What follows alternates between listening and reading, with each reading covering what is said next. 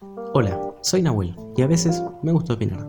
Así que con eso en mente decidí comenzar este podcast, en donde me encontrarás hablando, sin una opinión tan bien fundamentada, todo hay que decirlo, sobre algún tema en específico. Si la plataforma en la que estás escuchando esto te permite dejar comentarios, tu opinión, siempre y cuando sea respetuosa, es completamente bienvenida. Ya habiendo presentado el podcast, no me queda más que desearte que disfrutes este capítulo. Hola gente, buenos días, buenas tardes, buenas noches. Yo me encuentro de noche, así que le voy a decir buenas noches. Y al que le jode, me, al que le joda me puede chupar un huevo. Pero bueno, vamos a. Qué buen arranque de podcast, la puta madre. Em, hoy quiero hablar de un tema que me, que me resulta interesante y me apareció cuando terminé de ver Evangelion, casualidades de la vida. Qué raro que Evangelion cause ciertos debates en los adolescentes. Que en realidad ya venía teniendo desde antes y que se los voy a pasar a comentar. A mí me pasa mucho de que yo veo videos de así, los clásicos videos yankees re bien explicados de, del universo, todo. Y viste, siempre cuando ves ese tipo de cosas, sentís ese vacío de. Fua, man, no somos nada. O sea, pero es como el meme, pero es posta. Posta que es como muy fuerte porque decís, qué sé yo, podríamos ser el juguete de una civilización extraterrestre. Ponele, la civilización extraterrestre eh, crea la Tierra. Bueno, encuentra la Tierra, un planeta habitable, ponele. Ya está divagación total, pero bueno. Entonces los chabones se van re lejos, cosa de que sepan que con la tecnología que se puede hacer en la Tierra no, no los vamos a poder ver. O por ahí sí, están en un planeta que nosotros conocemos pero no podemos llegar y eh, nos tiran un par de cosas como para que sepamos hacer algo, ¿no? O por ahí, claro, no sé, hacen algo, ¿viste? Y surge el, ser humano. Entonces ellos, una civilización completamente avanzada, nos ven y se caen de risa. Y por ahí si quieren nos pueden tirar un rayo. O sea, hay una simulación, un video en YouTube, que es un chabón que simula un rayo recontra remil potente, como 50 veces más potente que todos los láser que tenemos acá en la Tierra. Y muestra que literalmente podrías eh, cambiar la temperatura de la luna y quemarla completamente con un láser.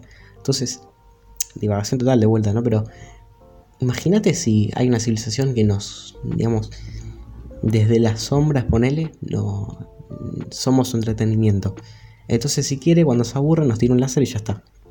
Entonces, en ese vacío mental del universo y decir, mierda, no somos nada, o que nos puede caer un meteorito, o que el universo es increíblemente gigante, o sea, cuando ves un poquito las cifras del tamaño del universo, o sea, es como que ya da gracia, porque no, no sé tanto, man.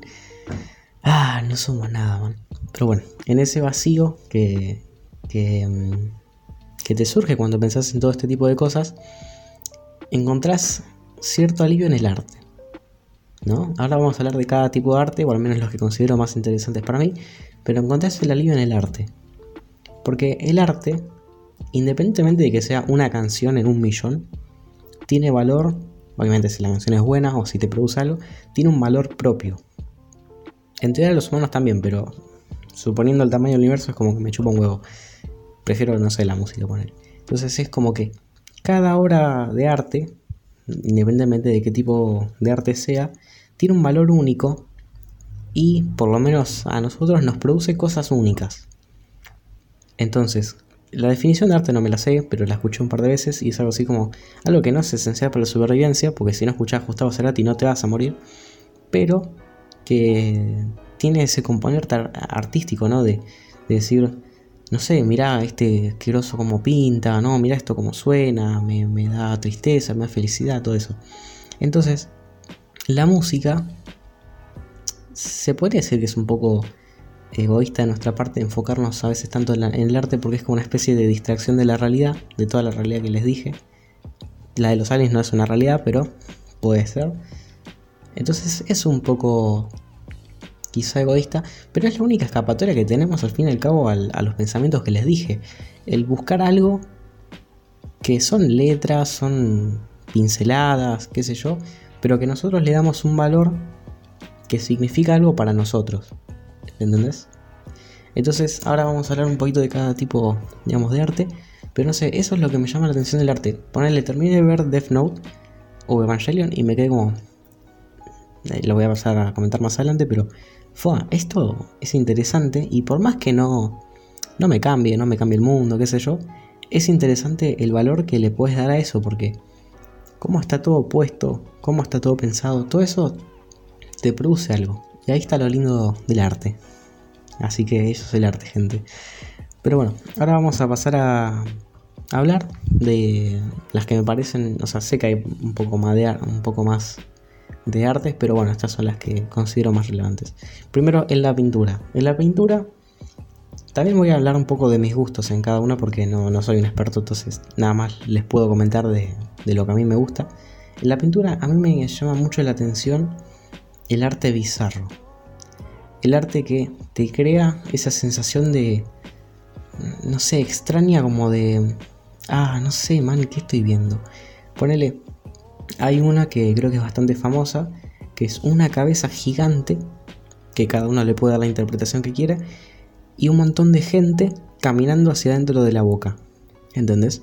Entonces, por más que no, no sea, qué sé yo, técnicamente perfecta, o que sé por ahí no es la Mona Lisa, que tiene ese detalle en la sonrisa que sí fue, está sonriendo, no sé qué, pero te causa una incertidumbre que te hace acordar un poco a ese vacío universal.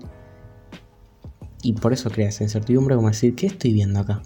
¿Qué es todo esto? Y aunque le encuentres un significado, te vas a ir perturbando. Y hay un montón. Algunas son más violentas que otras, todo hay que decirlo. Algunas que son re sangrientas. Pero las que en, digamos...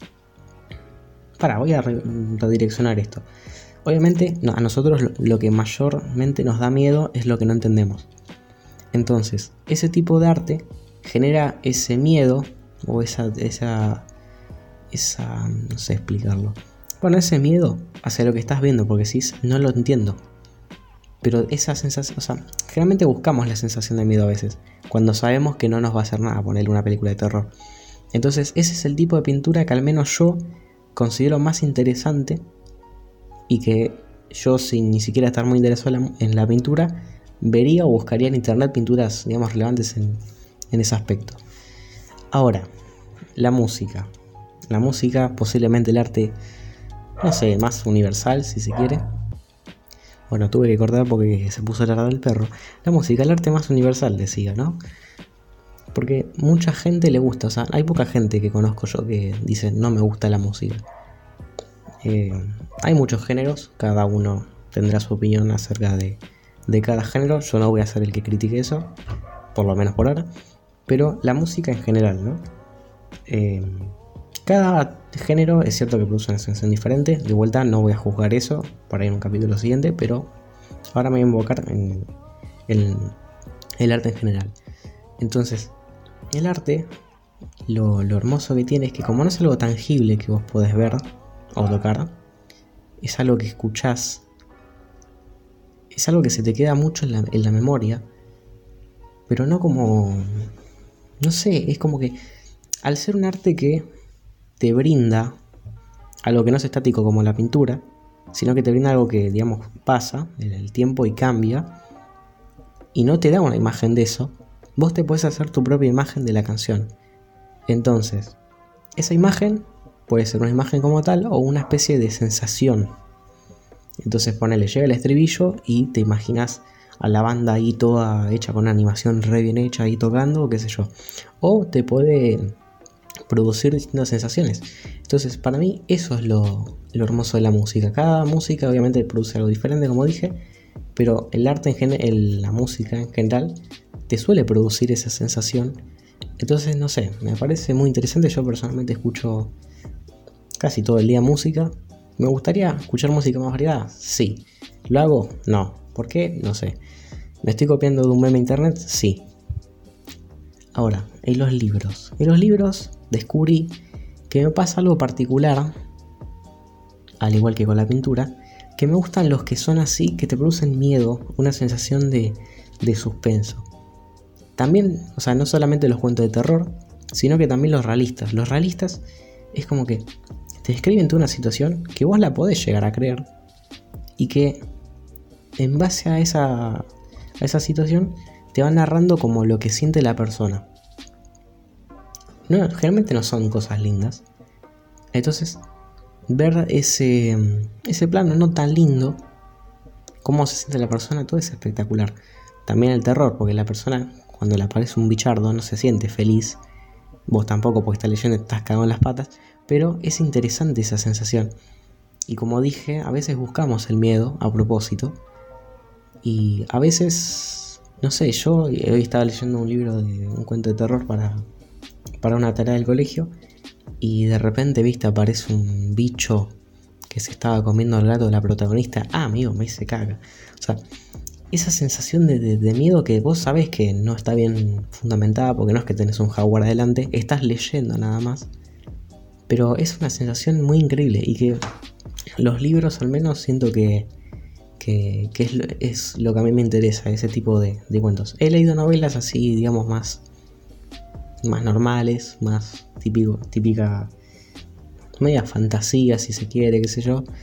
Y sí, me gusta, me gustó particularmente la que leí porque estaba bien narrada, pero la historia tampoco es como que me atrapó tanto, fue más que nada por cómo estaba narrada, pero no, los libros de terror o de realismo realmente me llaman la atención por ese componente humano, viste, más que nada. Ahora, viendo otro tipo de arte, que también es muy interesante. Me gustaría consumirlo más, pero no lo hago. Debería, pero no me puedo dar el tiempo. Las películas. Las películas son algo hermoso, porque tienen el componente de pintura, una expresión gráfica artística, pero que avanza en el tiempo y que además tiene lo de los libros, que te está contando una historia, con la actuación de los personajes, y además tiene música, que la ausencia de la música también puede ser música en una película, porque te puede producir algo. Entonces, las películas cuando están bien hechas o tienen, o sea, son componentes muy artísticos. El otro día vi la 2 de Pacific Rim y es como muy flashero los robots, pero no me produce una mierda. Pero cuando ves películas buenas, que de verdad están hechas por amor al arte, y ves que combinan esas tres artes anteriores que mencioné en, en una sola película, y es como, no puede ser, man, es muy bueno. También me pasa eso con las series, que no son un arte como tal, pero lo incluí que las series, como son más largas, a veces tienen más tiempo para permitirse contar cosas. Entonces, es como que las películas fueran un cuento, sin cuando sea, ponerle una o dos, y las series son una, una novela. Entonces, la serie puede darse el, el lugar, el espacio, para hacer contenido de relleno, si se quiere, pero que puede también transmitirte cosas, porque por ahí te muestra el sentimiento de un protagonista, qué sé yo, y por ahí no es relevante para la trama, pero te produce cosas. Entonces, cuando el arte, cuando las series logran eso, yo siento realmente la, el deseo artístico de, de, lo productor. Y eso, sinceramente, me encanta.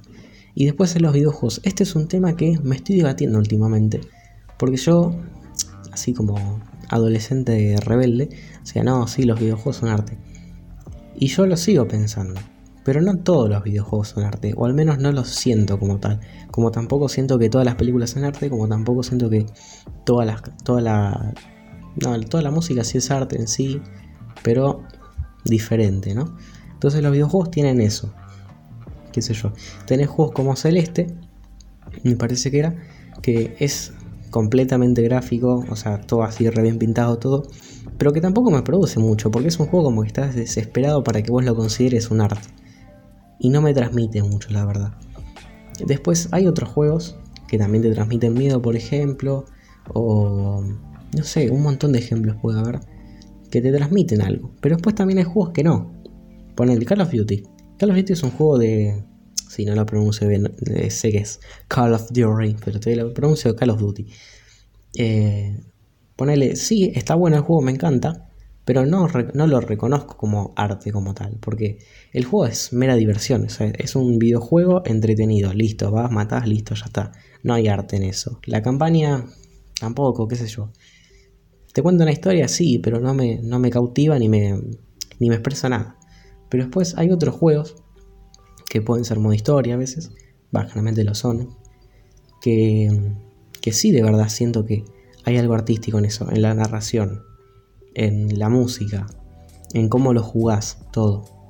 Entonces, creo que ahí está el verdadero valor del arte en el videojuego.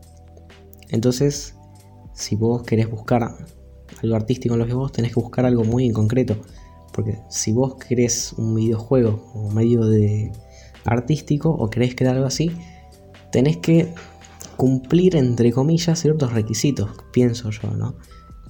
Porque podés poner la campaña de Call of Duty, pero no, al menos yo no lo consideraría un arte. Entonces, por ahí los videojuegos tienen esa dificultad para considerarse como tal, o que el público general lo considere como tal, pero también siento que tipo, pueden expresar mucho porque tiene todo, todos los artes anteriores, películas, libros, música, pintura, series, pero encima vos lo controlas. Entonces, si sabes hacer de esos controles un arte, o sea que lo, como vos controles al personaje te exprese algo, puede ser un medio muy expresivo. Siento que se explotó del todo esa capacidad, no en todos los juegos, pero supongo yo que con el paso del tiempo, como pasó con las demás artes, va a haber una cierta experimentación que va a dar lugar a em, un videojuego más expresivo, supongo. Lo que pasa es que bueno, ahora está la industria que más allá de si está bien o mal, busca el lado fácil y entretenido de los juegos. Que está bien, porque el juego también puede ser algo entretenido y algo para pasar el rato. Que sé yo, Counter, Fall Guys, lo que sea. Pero también me gustaría ver unas propuestas en los videojuegos de, de arte. Que las hay, sí, pero no sé, me gustaría que sea más, no sé, más masivo tal vez. Porque la industria de los videojuegos tira mucho al entretenimiento. Hay pocos, como Hideo Kojima, ponerle que sacó el último juego este, no me acuerdo cómo se llamaba, que no es muy entretenido porque tenés que ir a un punto A, a un punto B y siempre te vas a caer, qué sé yo. Pero eso de que no es muy entretenido también forma parte de lo que quiere expresar. Más allá también de la historia. Entonces, se puede explotar mucho el videojuego para que dé un arte de calidad. Entonces, yo como no diré un jugador muy amplio porque las consolas que tengo son la 360 y la PC, que la PC nada más tira el Counter Strike Source.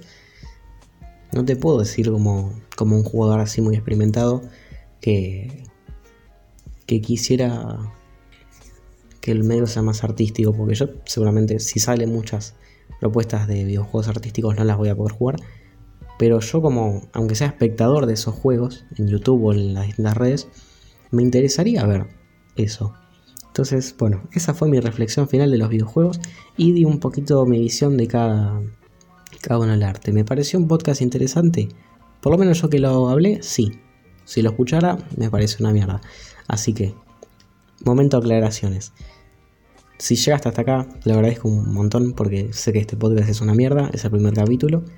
Después, eh, ya desde ahora, sin haber editado el audio o escucharlo, pido perdón por la falta de profesionalismo o errores en el audio que puedan surgir. También en la redacción, porque no soy locutor, soy un boludo que está hablando.